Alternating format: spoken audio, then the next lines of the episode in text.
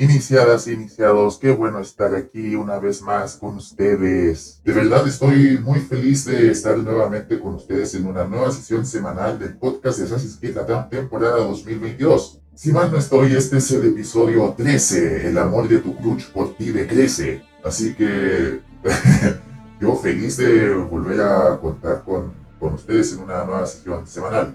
Semanales semanales no han sido por obvias razones sin embargo, todavía quedan sesiones, todavía hay algunos temas interesantes que tratar y todavía no se ha terminado la temporada, así que todavía hay sesiones iniciadas, iniciados.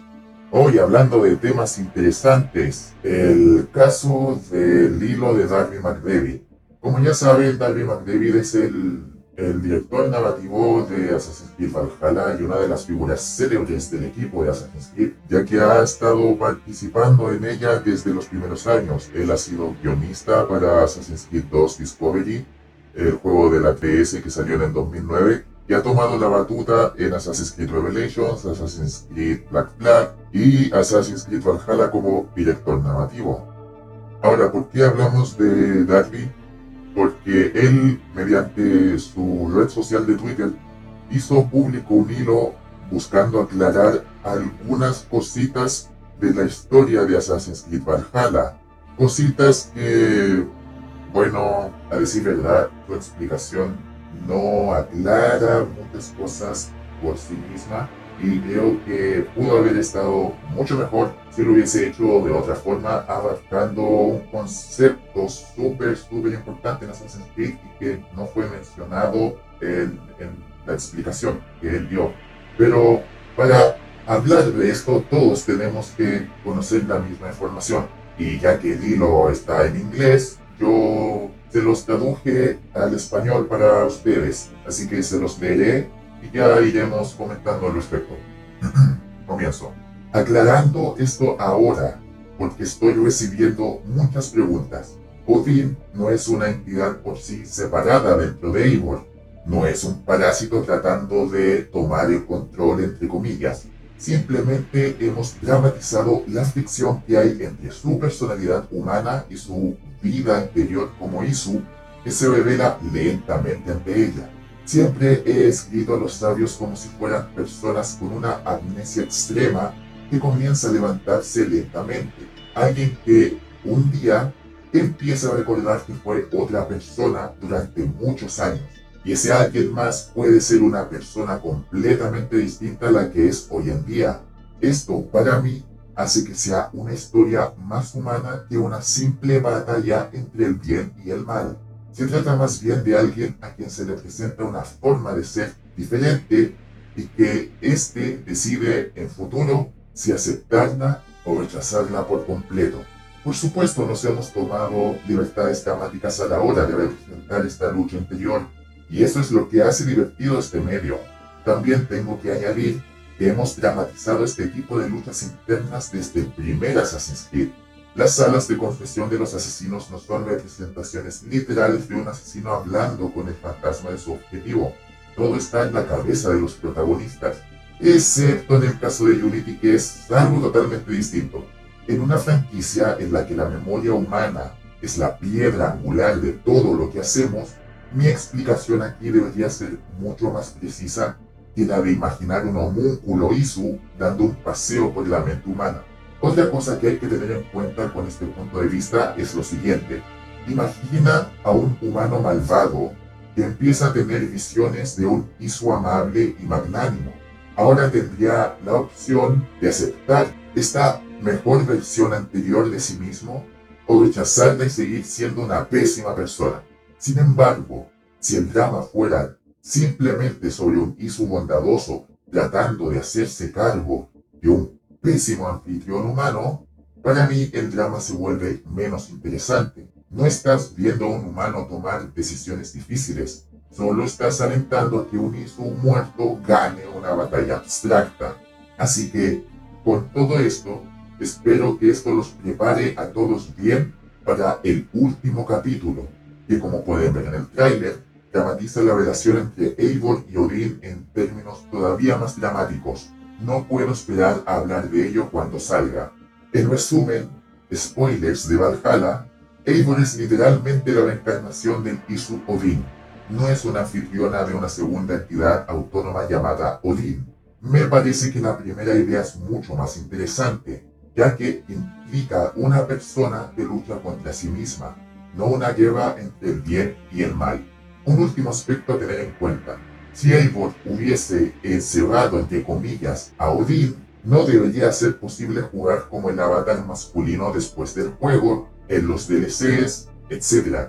Pero si lo es, porque todos los recuerdos y experiencias de Odin siguen estando disponibles para Eivor de alguna manera, solo que ella ya no tiene problemas con ello. Ella sabe quién quiere ser, la pista, el último capítulo.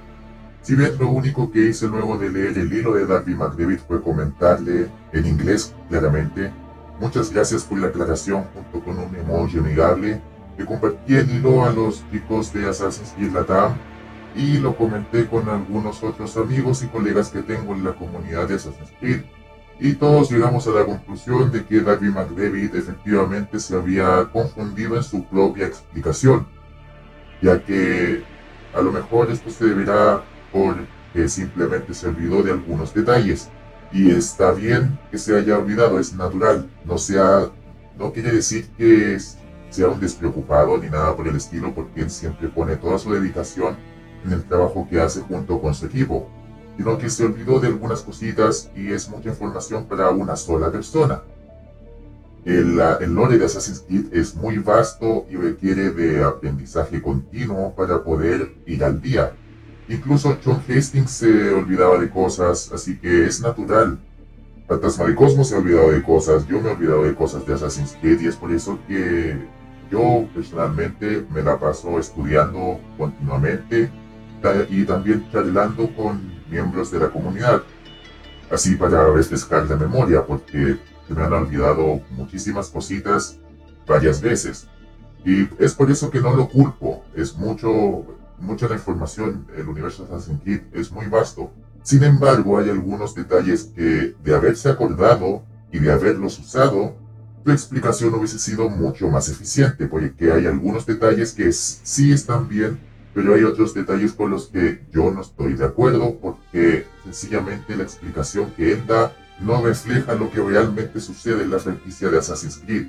Ahora, ¿cuáles son estos elementos? Bueno, una de las falencias que pude identificar rápidamente al terminar el hilo fue que Darby McDavid no mencionó en ninguna parte la memoria genética y el efecto sangrado, que son dos conceptos sumamente importantes que todos los jugadores, que todos los fanáticos de Assassin's Creed deben de entender para poder saber qué es lo que sucede en el universo de Assassin's Creed, por qué el Animus, por qué los ancestros, por qué nos interesamos en la vida de gente que se murió hace muchísimo tiempo y cómo eso repercute en nuestros días. La memoria genética es un concepto totalmente propio de Assassin's Creed y que no existe en la vida real. Si bien hay estudios que dicen que el ADN humano puede guardar información, no hay ninguna investigación científica que avale el hecho de que el ADN puede no solamente grabar información sobre las características del individuo, sino que también sus experiencias, tal como se muestra en el juego. la memoria genética no existe, esto es solamente de Assassin's Creed. En simples palabras, la memoria genética es un concepto que se le designa a una peculiar funcionalidad del ADN en la franquicia de Assassin's Creed.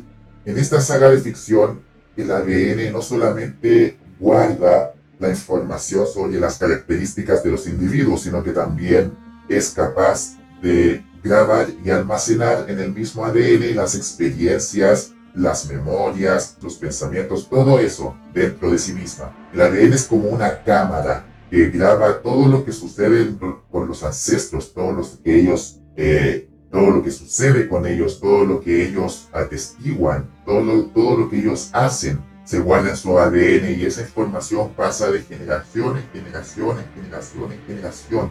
Es como si el ADN fuese una carpeta de información y dentro de esa carpeta no solamente hay archivos que van a decir que el individuo va a tener tal color de cabello, tal color de ojos, tal color de piel, va a tener esta estatura, va a ser propenso a estas enfermedades, va a ser habilidoso en tal cosa, va a ser bueno en esto, va a ser bueno en esto otro, sino que también va a almacenar la información acerca de las experiencias de los antepasados de ese sujeto, todo lo que sucedió con su abuelito, con su bisabuelo, con su tatarabuelo, pues con su tata la tata la abuelo, tata la tata la tata la tata la y así, y así, y así, y así, y así, y así, y así, y así. Toda esa información se guarda en esa carpeta y esa carpeta va pasando de generación en generación, en generación, en generación, en generación, en generación. Esa es la memoria genética y por eso es tan importante en el universo de Assassin's Creed porque hay proyectos en el universo del juego que buscan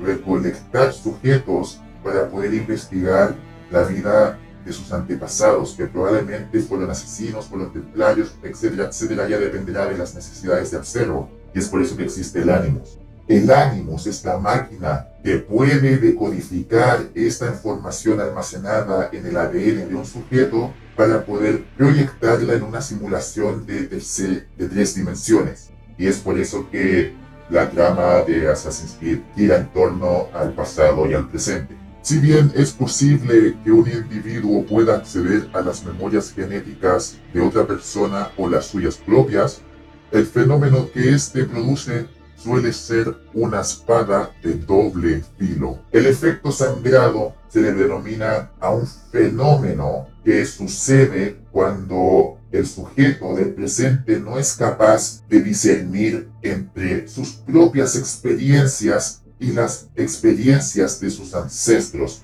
Estas dos realidades que el individuo percibe se combinan haciendo que el sujeto no pueda discernir dónde está parado. Ese es el efecto sangrado. Tú no necesitas de un animus para poder conocer las experiencias de tus ancestros. Y si eso no se controla, puedes terminar en un psiquiatra dentro del universo de Assassin's Creed claramente.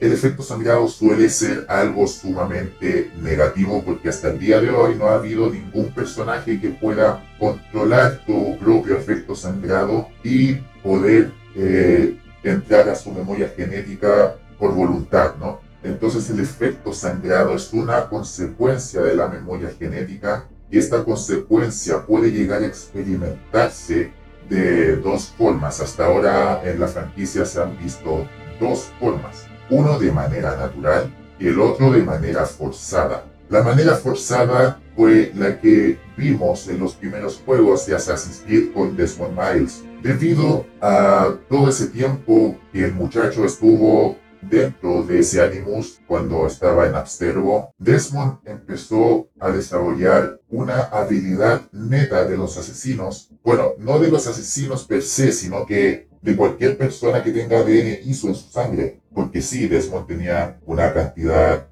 eh, no grande, pero sí notable de ADN de la primera civilización en su sangre. Él tenía aproximadamente un 0,952% de ADN en su sangre y lo normal en la gente promedio es del 0,0002 al 0,0005%, eso es lo normal. Y en los sabios, estos tenían un 5 a un 6%.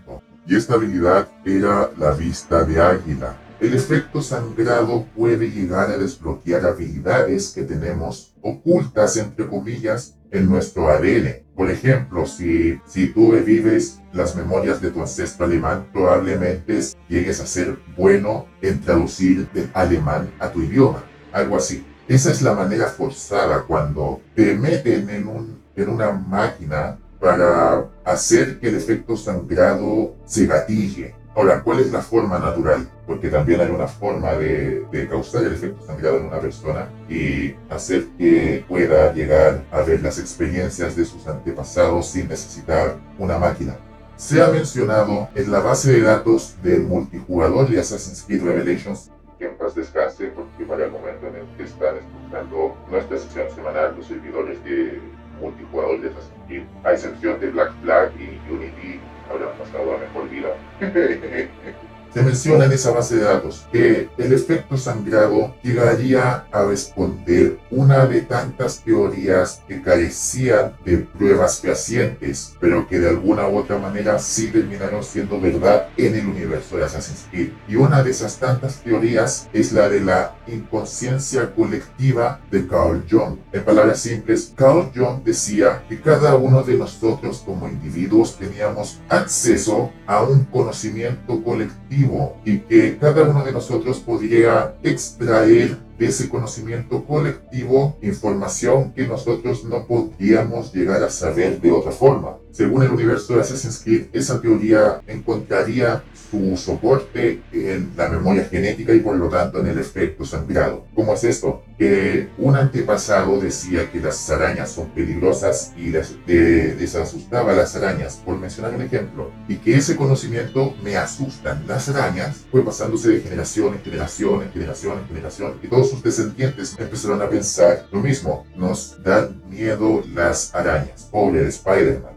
Y una forma de despertar todo eso de forma natural es a través de los sueños, porque también sería a través del efecto sangrado que los sueños lúcidos tendrían su explicación en el universo de Assassin's Creed. Los sueños lúcidos son aquellos sueños que nosotros tenemos control. A pesar de que nosotros estamos soñando, tenemos control de nuestro sueño o de nuestras experiencias en dicho sueño. Entonces, si X persona sueña que es un vaquero del lejano oeste, lo más probable sea de que en el universo de Assassin's Creed no esté realmente soñando que es un vaquero, sino que está reviviendo naturalmente los recuerdos de su ancestro que fue un vaquero. Un ejemplo que podría dar certeza de esto es con Eivor. Ya sabemos en Assassin's Creed Valhalla que Eivor es capaz de soñar que es ella es Odin. Es a partir de su experiencia con alucinógenos que se le es posible entrar a un mundo de los sueños en donde ella ve Asgard, ve Jotunheim,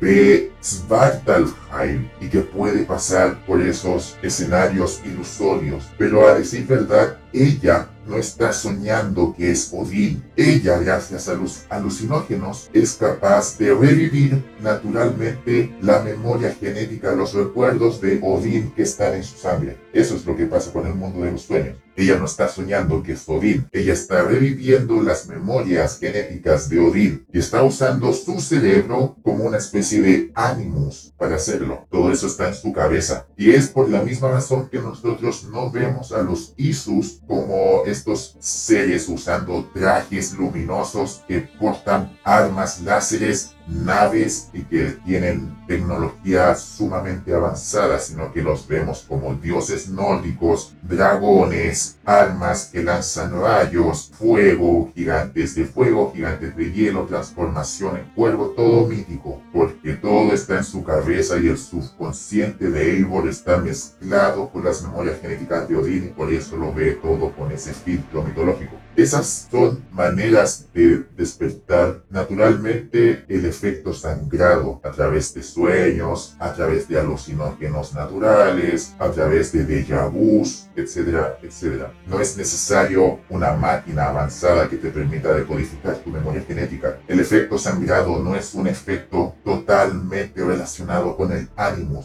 Es, es causado por altas por largas sesiones en el ánimo, sí, el efecto sangrado también tiene sus manifestaciones naturales sin siquiera necesitar una máquina. Y eso es lo que hace posible que una trama como Assassin's Creed avance. La memoria genética y el efecto sangrado son conceptos sumamente importantes y que Darby McDavid debió haber mencionado en su hilo. Lo pudo haber explicado de mucha mejor forma si hubiese mencionado esos dos conceptos. Ya sabemos que Eivor es Odín renacido. La gente la llama sabia de Odín, pero a decir verdad, eh, ese término está mal usado en Eivor. Los sabios nórdicos no existen. Es otro el concepto que hay que usar con Eivor, con Sigurd, con Basim, con Halfdan y los demás renacidos, porque sabios bajo la estricta definición de esta palabra no lo son. Están los sabios y están como los llamamos en la comunidad de Assassin's Creed Wiki de habla inglesa, los renacidos. No están como tal llamados así, renacidos en el universo de Assassin's Creed, pero es un concepto que refleja mucho mejor la realidad de estas reencarnaciones, entre comillas, Isu, que el concepto de sabios. Y procedo a explicar por qué. Los sabios están estrechamente relacionadas al Isu Aida. Como nosotros sabemos, una, uno de los seis métodos de salvación de los Isu era poder transformar su cuerpo, cambiar los compuestos físicos, biológicos más bien dicho, de su cuerpo para poder hacer que estos fuesen más resistentes al mundo luego de la gran catástrofe. Y Aida fue uno de los principales sujetos de prueba de dicho proyecto, de dicho método, pero salió mal y uno, que era esposa de Aida, terminó matándolo para sacarlo de su miseria. Pero antes de matarlo, uno se hizo con, la, con material genético de Aida, ya sea sangre, ya sea músculo, ya sea carne, ya sea cerebro, etcétera, etcétera, etcétera, para ella tomar ese material genético y mediante eso colocar la memoria genética de su esposo en el genoma humano, para que así eh, la memoria genética de Aida pudiese expresarse en varios individuos humanos por toda la eternidad. Los sabios están condenados a aparecer y aparecer y aparecer y aparecer en distintos periodos de tiempo y en distintas épocas. No se sabe si siguen un patrón para aparecer, pero ya hay varios casos de sabios como el capitán Bartolomé Robert que vemos en Black Flag, Thomas Cavanagh Jr., que era ciudadano de Boston y que terminó viajando al Caribe gracias a sus memorias de Aida. También está el sabio Maya, al que vemos, eh, no físicamente, sino que vemos un tributo hecho a este sabio realizado por los mismos mayas. Está François Thomas Germain, que es el gran maestre de los templarios en Assassin's Creed Unity Está Jacques de Molay, que fue el último gran maestro de los templarios cuando estos eran públicos, él también era un sabio. John Standish, que era el experto en tecnologías de la información que interactúa con el protagonista de Assassin's Creed 4 Black Flag en el presente. Está el hijo de Desmond Miles, Elaya, que él también es un sabio. Está el monje irlandés que descubrió América antes que la Orden de los Antiguos y antes que los ocultos y varios, varios, varios, varios ejemplos más. Esos son los sabios, reencarnaciones entre comillas de Aida. Son humanos que tienen la memoria genética de Aida en su ADN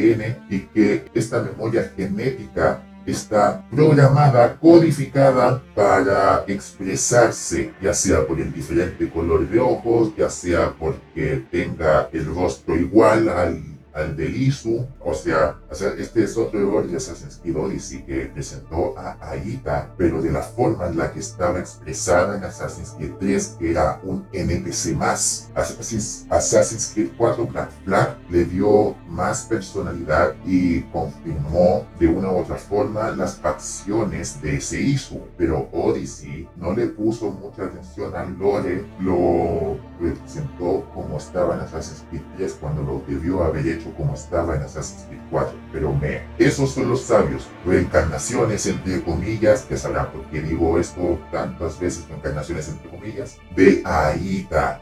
Todos los sabios están relacionados con Aida. En cambio, los renacidos son reencarnaciones, entre comillas, de otros Isu que no son Aida. En este caso vemos renacidos de Odin, de Edir, de Thor, de Freya, de Idun, de Freyr, de Loki, de Heimdall, etcétera, etcétera, etcétera. Ninguno de ellos es Aida, por lo tanto ellos no son sabios. ¿Y por qué digo que el término sabio está necesariamente vinculado a Aida y los otros no pueden ser eh, llamados como sabios de Odín, sabios de Tyr, sabios de Freya, sabios de Thor. Porque en Assassin's Creed Valhalla Luego de que Alfredo el Grande se revela como el padre, el jefe de los miembros de la Orden de los Antiguos que vemos en el juego, él le da la llave de su oficina a Eivor. ¿Por qué? No sé. O sea, lo hace por motivo de gracias, Eivor, ya que me has ayudado tanto, te doy el permiso de saber por qué he hecho lo que he hecho. Y eso que eran enemigos. Entonces, Eivor acepta esta llave y regresa y regresa a Winchester, a la iglesia en donde se reunió por primera vez con Alfredo el Grande y abre su oficina y se encuentra con algunos documentos sumamente importantes que explican la, motivación de Alfredo el Grande de por qué hizo lo que hizo. Y también hay otro documento escrito por Alcuin de York, que era un erudito, poeta y profesor anglosajón de York bajo el mando de Carlomagno de los francos. Y en esa carta escrita por ese señor le describe a Carlomagno sobre una secta pagana que se había infiltrado entre sus filas cristianas para hacerse con el control. O sea, Alcuin le estaba advirtiendo a Carlomagno sobre la orden de los antiguos. Y en ese documento también le explicaba sus creencias de que ellos creían en arcontes, en seres que habían supuestamente venido antes que los humanos y que ellos nos crearon, que se llaman Isus, etcétera, etcétera. Y también le explicó que ellos veneraban a los sabios que nacen una y otra y otra y otra y otra y otra vez. Y también menciona a otros que solamente aparecen una sola vez en la vida. También menciona que no está seguro si estas figuras paganas consideran a Jesucristo como una reencarnación que sola, entre comillas, reencarnación que solamente aparece una sola vez en la vida. Es este documento el que tacha la línea marcando una diferencia entre los sabios y los otros que renacen. Ahora, a pesar de que son diferentes, tienen algo en común, y es que estos dos productos nacen de la misma idea, el séptimo método de salvación. Si antes Assassin's Creed 3 nos había introducido a seis métodos de salvación que los Isu idearon para salvarse de la catástrofe, no fue hasta en Assassin's Creed Valhalla que nos introducen a un séptimo método oculto, que a decir verdad no es un séptimo, sino que es un 6.5, porque aparentemente el sexto método, deduciendo esto a partir de la conversación que tenemos que Desmond tiene con uno en Assassin's Creed 3, el sexto método no solamente estaba limpiado conectado con traspasar mente a máquinas, sino que también traspasar mentes a seres vivos, pero esto estaba totalmente rechazado por los ISU, era un tabú y no sabría decirles porque no trabajo con el equipo, pero aparentemente esta idea de traspasar mentes a seres vivos terminó transformándose en el séptimo método oculto. Entonces es a partir de este séptimo método que nacen los sabios y que nacen los renacidos, entre comillas. ¿Por qué son diferentes? Porque a pesar de que nacieron de la misma idea, del séptimo método, tienen procedimientos distintos y esto es lo que sucede con muchos proyectos hoy en día que pueden tener la misma idea pero desarrollarla de forma distinta dando así origen a diferentes subproductos. Uno aplicó el séptimo método de una forma dando así origen a los sabios y los isunórdicos eh, utilizaron su tecnología para aplicar este método de otra forma, dando origen a los renacidos, entre comillas, y que aparentemente solamente aparecen una sola vez en la vida. Están programados para salir una sola vez en la vida. Y esa es la diferencia entre sabios renacidos, entre comillas, y cómo están relacionados entre sí a partir de este séptimo método oculto, secreto, por eso no se le debe considerar a Eivor como la sabia de Odín, esta renacida de Odín. Es Odín renacido. ¿Y a qué me refiero con Odín renacido? Ya mencioné que ella es capaz de revivir de una forma natural los recuerdos genéticos, la memoria genética, más bien dicho, de Odín. Eivor es producto del experimento, el proyecto que hizo Odín en tiempos anteriores a la gran catástrofe para que así la memoria genética de Odín y de sus elegidos pudiese perdurar en el tiempo y que esta memoria genética, junto con el efecto sangrado, se activara en cierto periodo de tiempo. En este caso, la invasión vikinga a Inglaterra. Aunque los cálculos no fueron perfectos porque hubieron renacidos que nacieron antes, como el de Heimdall, como el de Basim, que nació lejos, bueno, eso es obvio porque nació lejos, porque él es el nacido de Loki y Loki no estaba dentro de los planes de Odín y él se metió a la mala y es por eso que los cálculos para él fueron diferentes. Pero todos nacieron, sin contar a relativamente cerca, por los cálculos que hizo Odín. Y este ADN fue pasando de generación en generación en generación en generación en generación en generación en generación en generación Odín es como una especie de ancestro artificial, porque si bien Odín no hizo el delicioso con alguna humana y que estos fuesen los tatarabuelos de Eivor, Odín puso su ADN dentro del embrión y ese embrión sería el ancestro de Eivor y de hecho eso tiene que ver con un término en biología que ya lo explicaré más adelante. Es por eso que Eivor es capaz de revivir las memorias de Odín porque las memorias genéticas de Odín están en su sangre. Porque el Odín original se murió, los Isu están muertos. Cuando Darby McDavid dice que no es un homúnculo Isu el que está tratando de tomar el control, está en lo correcto, porque no es que Odín esté vivo dentro de Eivor. No es la mente de Odín la que se traspasó a este embrión tratando de tomar control sobre el cuerpo de Eivor. No, no, no, no. Porque el Odín original murió. Su conciencia, su cuerpo, su mente están muertos y murieron en el Ragnarok. Y el Ragnarok es esta batalla entre el bando de Odín y el bando de Loki que se llevó a cabo durante la gran catástrofe.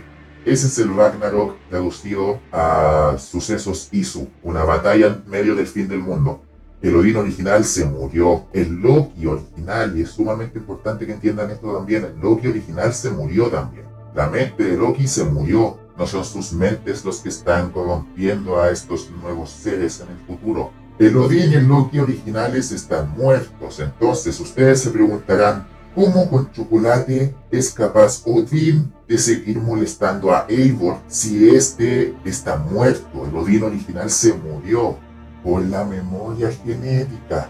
La memoria genética contiene las experiencias y memorias del antepasado pero se confirmó también en Assassin's Creed Conspiracies, este cómic que ambienta una historia de Assassin's Creed en la Segunda Guerra Mundial y en la Guerra de Vietnam. Se confirma que la memoria genética no solamente tiene las memorias de los ancestros, sino que también es capaz de almacenar tus rasgos de personalidad. Y la memoria genética puede hacer que un sujeto del presente crea de verdad que es alguno de sus antepasados, que fue lo que pasó con Clay Kasmarek, el sujeto 16, con Daniel Cross, el sujeto 4, a Robert Fraser, que revivió las memorias de Arno, pero el efecto sangrado le pegó muy fuerte que él mismo llegó a pensar que él era Arno. Y lo que le pasó a Basim a Sigurd y no le pasó a Eivor. Todo pasó a través del efecto sangrado y la influencia de estas memorias genéticas Isu que estuvieron sobre ellos. Y eso se dramatizó en una batalla interna. Eivor no está peleando contra la mente de Odín, sino que Eivor está lentamente siendo influenciada por las memorias genéticas de Odín. Y si Eivor hubiese perdido la batalla, ella hubiese olvidado sus propias memorias y hubiese adaptado las de Odín, que fue lo que pasó con Basim. Basim nació como su propio ser, con sus propios rasgos de personalidad. Basim nació siendo otra persona a pesar de que tenía la memoria genética de Loki en su sangre. Basim es Basim. Hashtag Basim es Basim. Pero en algún momento las memorias genéticas de Loki lo influenciaron tan pero tan pero tan fuerte que Basim perdió su batalla interna. y era algo que estaba pasando con Sigurd. Como sabemos, Sigurd es el renacido del dios nórdico Tyr y fue por las experiencias que pasó junto con Fulke, ya que ella lo torturó, lo hizo pasar mal e incluso Fulke experimentó con Sigurd y bajo la premisa de que ciertas experiencias de trauma podrían despertar al dios dentro de Sigurd, ella le cortó el brazo al igual que Tyr perdió el suyo y eso efectivamente terminó por activar algunas de las secciones de la memoria genética de Tyr en Sigurd, porque Sigurd no se dejó dominar totalmente, sino que Sigurd en la historia logró prevalecer, pero algunas experiencias de Tyr lo terminaron por afectar es como una especie de amalgama, Sigurd, pero prevaleció, su mente prevaleció. En el caso de Eivor, vemos una total victoria. Eivor fue capaz de prevalecer ante las memorias genéticas de Odín, con lo cual yo me siento muy feliz porque Odín es un maldito bastardo. Todos los Isus son malditos bastardos, unos más que otros, pero todos son imbéciles. Y ella rechazó toda influencia que Odín ejercía sobre ella misma. Ella estaba peleando contra las memorias genéticas de Odín y no con el mismísimo Odín. Es distinto. Y es a través del efecto sangrado y algunos eventos de trauma que la memoria genética de Odín se activa para poder tomar el control, entre comillas, de Eivor. Pero Eivor no se deja llevar y aprende a sobrellevar esas memorias y rechaza por completo a Odín. Final feliz. Pero ese rechazo es solamente psicológico, porque el, ADN de Odín sigue estando en Eivor. Ahora ustedes me preguntarán, si Eivor rechaza a Odín, ¿por qué la vemos interactuar con su contraparte masculina en el tráiler del último DLC de Valhalla, el último capítulo. Como lo he dicho antes, el rechazo es algo totalmente psicológico y esto Darby McDavid lo menciona en su hilo. Si bien Eivor rechazó a Odin, las experiencias y recuerdos de este siguen estando disponibles a través de, su material genético y Eivor puede activar el efecto sangrado para poder revivir las memorias de Odín dentro de su cabecita. Las memorias de Odín, a pesar de que Eivor rechazó a Odín psicológicamente, todavía siguen ejerciendo una influencia sobre Eivor. Ahora, otra cosa con la que no estoy de acuerdo con el libro de Darby McDavid es que, siguiendo lo que vemos en Valhalla, sí podemos hablar de un Isu tratando de tomar el control de el cuerpo que heredaría sus memorias en el futuro. El plan de los Isu nórdicos, ¿cuál era? Si bien ellos sabían que su forma original iba a perecer, y esto se confirma también en, en el DLC de Dawn of Ragnarok, Odín sabe que él va a morir. Odín sabe que no va a poder evitar el Ragnarok.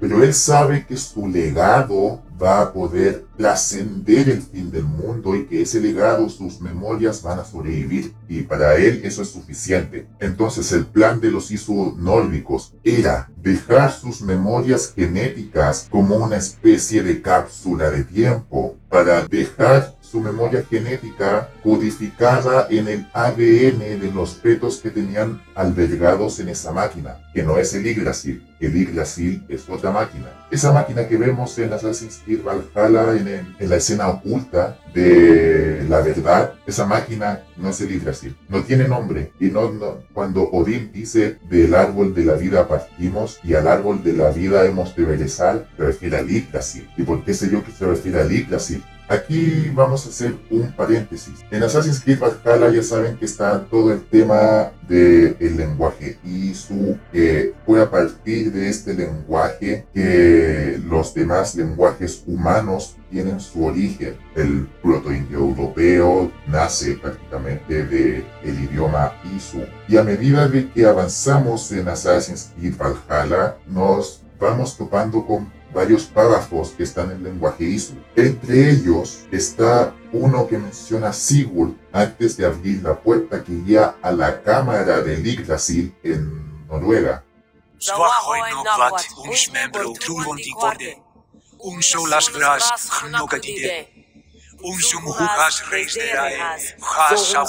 Y eso traducido en español dice, cuando la muerte y la perdición nos amenazan y el fin del mundo se aproxima, a la calculadora de futuros hemos de ir. O la calculadora de futuros es nuestro destino. Con calculadora de futuros se refieren al Yggdrasil, cuya versión Isu no es la de ser el árbol de la vida que almacena los nueve mundos de la mitología nórdica, sino que el Yggdrasil es una máquina construida por los Isu nórdicos que tiene la función de simular realidades. Es tan poderosa que puede simular realidades alternas, puede crear mundos con sus propias leyes, con sus propias físicas, con sus propias criaturas. Es como si uno quisiese jugar los Sims en esa máquina, o Sport, o Neopets, o jugar Jabo. esa máquina es capaz de simular realidades alternas. Ahora, con ese paréntesis explicado, prosigo. La meta de los ISO nórdicos era, nuevamente, dejar el material genético de Odín y de sus otros elegidos codificado en el ADN de esos fetos humanos que estaban almacenados en esas cápsulas. Y con el tiempo y gracias a los cálculos y programación de los ISU, los descendientes de estos fetos irían eventualmente a despertar estas memorias genéticas de los Isu, creando así a los renacidos entre comillas.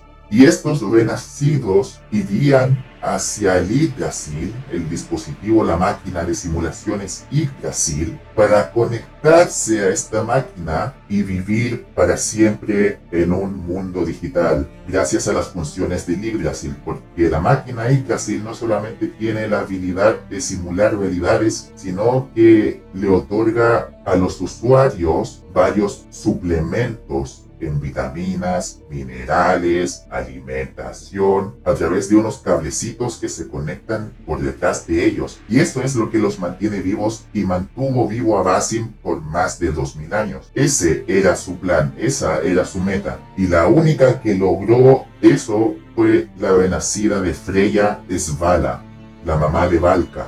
Basim también lo logró, pero de forma indirecta, porque Eivor fue la que lo puso ahí. Y de alguna forma Sigurd y Eivor también lograron la meta, pero Eivor logró convencer a Sigurd de que se fueran de ahí. Y así lo hicieron, se fueron. Entonces la única que está ahí ahora es Svala, la renacida de Freya. Ahora, algo que voy a explicar ahora es el asunto de por qué menciono reencarnación entre comillas, y es algo que también no estoy de acuerdo con lo que dijo Darby McDavid en el hilo, porque el término reencarnación asume el movimiento de un alma Reencarnación trata del movimiento de un alma cuando su cuerpo perece y ésta se transporta a otro cuerpo que está por nacer y se reencarna en ese nuevo individuo. Pero la palabra reencarnación da por hecho el movimiento de un alma. Y en ese caso no es posible usar el término reencarnación porque el alma en el universo de Assassin's Creed no existe. Nuevamente, cuando uno muere en el universo de Assassin's Creed no te vas ni al cielo, ni al infierno, ni al Valhalla, ni al purgatorio, ni al tártaro, ni a los campos elíseos, ni al campo de trigo, ni a nada de eso. Lo único que te espera una vez muerto en el universo de Assassin's Creed, tengan eso en cuenta, insisto, uno se va a la nada. La única forma de sobrevivir a la muerte en el universo de Assassin's Creed es tener cerca algún artefacto ISU que tenga la capacidad de absorber tu conciencia. Porque si bien el alma no existe, la vida en Assassin's Creed está explicada por medio de las reacciones, por medio de la sinapsis de nuestras neuronas en el cerebro. La conciencia está basada en eso, en las interacciones de nuestras neuronas. Ahora bien, uno podría decir que se dice, aplica la palabra reencarnación por el hecho de que la mente de Odín se pasa al cuerpo de Eivor, pero eso nuevamente está mal por lo que expliqué anteriormente. No es la mente la que pasó de un cuerpo a otro, sino que fue la memoria genética. Que la memoria genética sea capaz de almacenar los rasgos de personalidad y experiencias del sujeto no significa que eso sea la mente del sujeto. No es lo mismo. El ADN es como una cámara y el sujeto que hereda esas grabaciones, digámoslo así, es capaz de verse influenciado por ellas, afectando en su propia personalidad. Por eso no tiene sentido usar la palabra reencarnación, porque eso quiere decir que hay un transporte de alma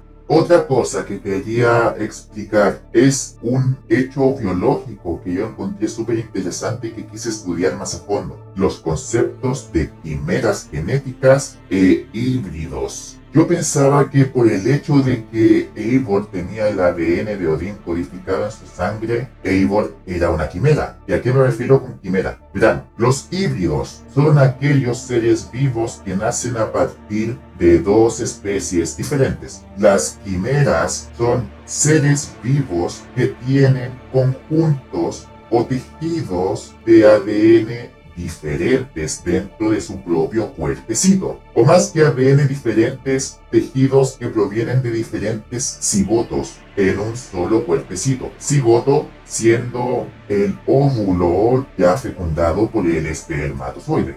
Ahora, uno dirá, ¿en qué caso se producen las quimeras? Ahora, uno se preguntará, ¿cómo se producen las quimeras en la madre naturaleza? Si bien es cierto que la mujer libera un óvulo en cada ciclo menstrual, esto no es en el 100% de los casos, porque es posible para una mujer liberar dos óvulos al mismo tiempo y en el mismo ciclo. Esto se conoce como ovulación múltiple o hiperovulación, y da origen a los mellizos no idénticos, es un suceso que pasa cuando estos dos óvulos son fecundados por dos espermatozoides, uno para cada uno. Si bien proceden de la misma madre y del mismo padre, estos mellizos no son idénticos porque no es que el óvulo se haya dividido en dos, sino que hablamos de dos óvulos y de dos espermatozoides que a pesar de que vienen de la misma persona, la combinación genética de los dos cigotos no va a ser idéntica. Y hay algunos casos en donde estos dos cigotos se fusionan y da origen a un ser vivo con tejidos que provienen de dos cigotos distintos. Y eso es a lo que se llama quimera. Entonces yo pensé que por el hecho de que Odín procedía de una unión y su anterior y que puso su ADN dentro de este feto y este feto pasó el ADN de Odín de generación en generación en generación en generación, yo di por hecho de que Eivor era una especie de quimera, pero estaba, lo, pero estaba equivocado. El quimera aquí sería el feto que vemos en, en la escena oculta de la verdad. Ese individuo sería la quimera, mientras que sus descendientes ya tendrían el ADN de Odín naturalmente combinado con el ADN propio del descendiente, porque se confirma que Eivor tiene su, material genético y el material genético de Odín dentro de un mismo hilo de ADN. Si fuesen dos hilos de ADN distintos, ahí te creo que fuese un quimera, pero no, no tienen el mismo hilo de ADN. Es por eso que quería mencionarles este paréntesis para asociar los términos de Assassin's Creed a términos que vemos, no sé, en genética, por ejemplo. Y así todos aprendemos algo nuevo. la última cosa con la que yo no estuve de acuerdo con Darby McDavid fue con el cómo él describió lo que sucede en la sala de confesión, o más bien dicho en la escena de confesión, en donde él dijo que las escenas de confesión cuando ya un asesino mata a su objetivo y ellos charlan. Él mencionó que no se trata de que el, el, asesino está hablando con el fantasma de su víctima, sino que todo pasa en la mente del sujeto. Y tiene razón en algo, pero se olvidó de algo sumamente importante y es el cómo se expresan estas escenas de confesión, porque Darby dio por sentado que todas estas escenas suceden dentro de la cabeza del sujeto cuando eso no es verdad. Si bien en Unity es cierto que sucede en la cabeza de Arno, hay otras escenas en las cuales los personajes gesticulan sus reacciones interactuando con el plano físico, con el lugar en el que ellos supuestamente están. Como por ejemplo cuando Ezio asesina a Dante Moro y a Silvio Barbárigo con las dobles hojas ocultas. Si bien uno puede matar a estos objetivos de distinta forma, está claro que debido a cómo está puesta la memoria, que Ezio los mató con un doble asesinato mientras él los perseguía. No es que haya matado a uno y después mató al otro en combate. Si bien eso se puede hacer en el Animus, esta situación se contradice totalmente con los resultados, que es cómo está puesta la escena de confesión, con Dante Moro y Silvio Barbárigo los dos en el suelo y Ezio levantándose como si hubiese hecho un doble asesinato. Ese es un ejemplo de una escena de confesión con los personajes realizando gestos físicos dentro del plano físico en la realidad de Assassin's Creed.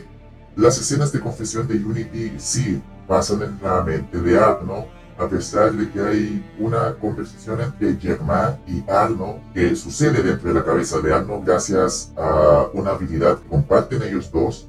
Las escenas de confesión de Valhalla también suceden en la mente de Eivor. Las escenas de confesión de Origins suceden en la mente de Bayek, a pesar de que hay un momento en el que Bayek menciona que mató a Medunamun al desfigurarle la cara a golpes usando el fruto del Edén que tenía en su mano. Eso si bien pasó en la mente de Bayek, también pasó en el plano físico, así que podríamos decir que eso es una combinación de los dos y, y en un momento voy a eso. Mientras que otras escenas de otros Assassin's Creed son realizados netamente en el plano físico, como por ejemplo cuando Connor asesina a Benjamin Church ellos están en la cabina de capitán, si mal no estoy. Haitham se encuentra dándole algunos golpes, pero no lo mata. Connor se acerca a Benjamin Church exigiendo explicaciones sobre el paradero de las armas que él le había robado al ejército continental. Benjamin se rehúsa a responder y ahí es cuando Connor asesta el golpe mortal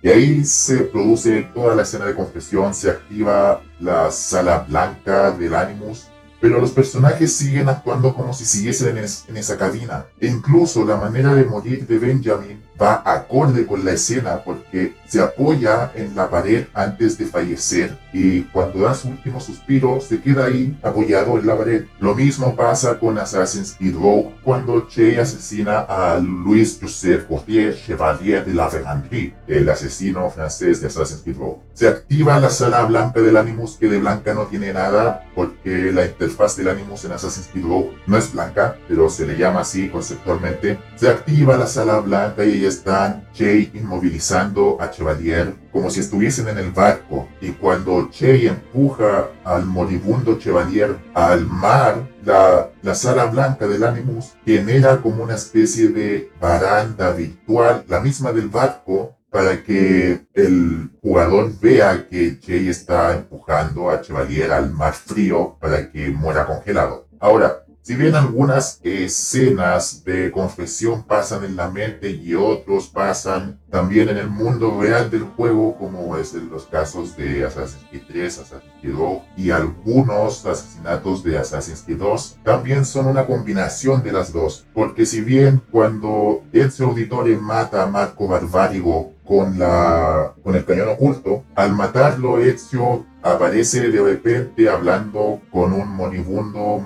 Marco Barbárigo ya en el suelo y en qué momento Ezio fue al barco y habló con su víctima. Así que hay ejemplos en donde la escena de confesión se expresa a través del mundo real del juego como también en la mente del sujeto. Y eso, algunas confesiones del propio Assassin's Creed original también pasaban en, la vida real del juego a través de gestos físicos. Hay algunos glitches en Assassin's Creed 1 que son como, es como una mecánica en donde tienes que presionar un botón cuando ves efectos digitales en la pantalla para cambiar la perspectiva de la escena de confesión. Otro ejemplo, cuando Altair mata a Mahadin, el regente sabaceno de Jerusalén. Él habla con él y le explica de que él tenía el poder y que le gustaba ejercer el poder, etcétera, etcétera. Y Altair le dice, oh, yo también conocí a alguien que le gustaba hacer eso. ¿Sabes lo que le dice? Mayavil le dice, ¿qué hiciste? Y Altair le da un golpe mortal con la hoja oculta, matándolo, rematándolo totalmente. Ese es un ejemplo de cuando pasa en la mente, pero también hay gestos físicos involucrados en la escena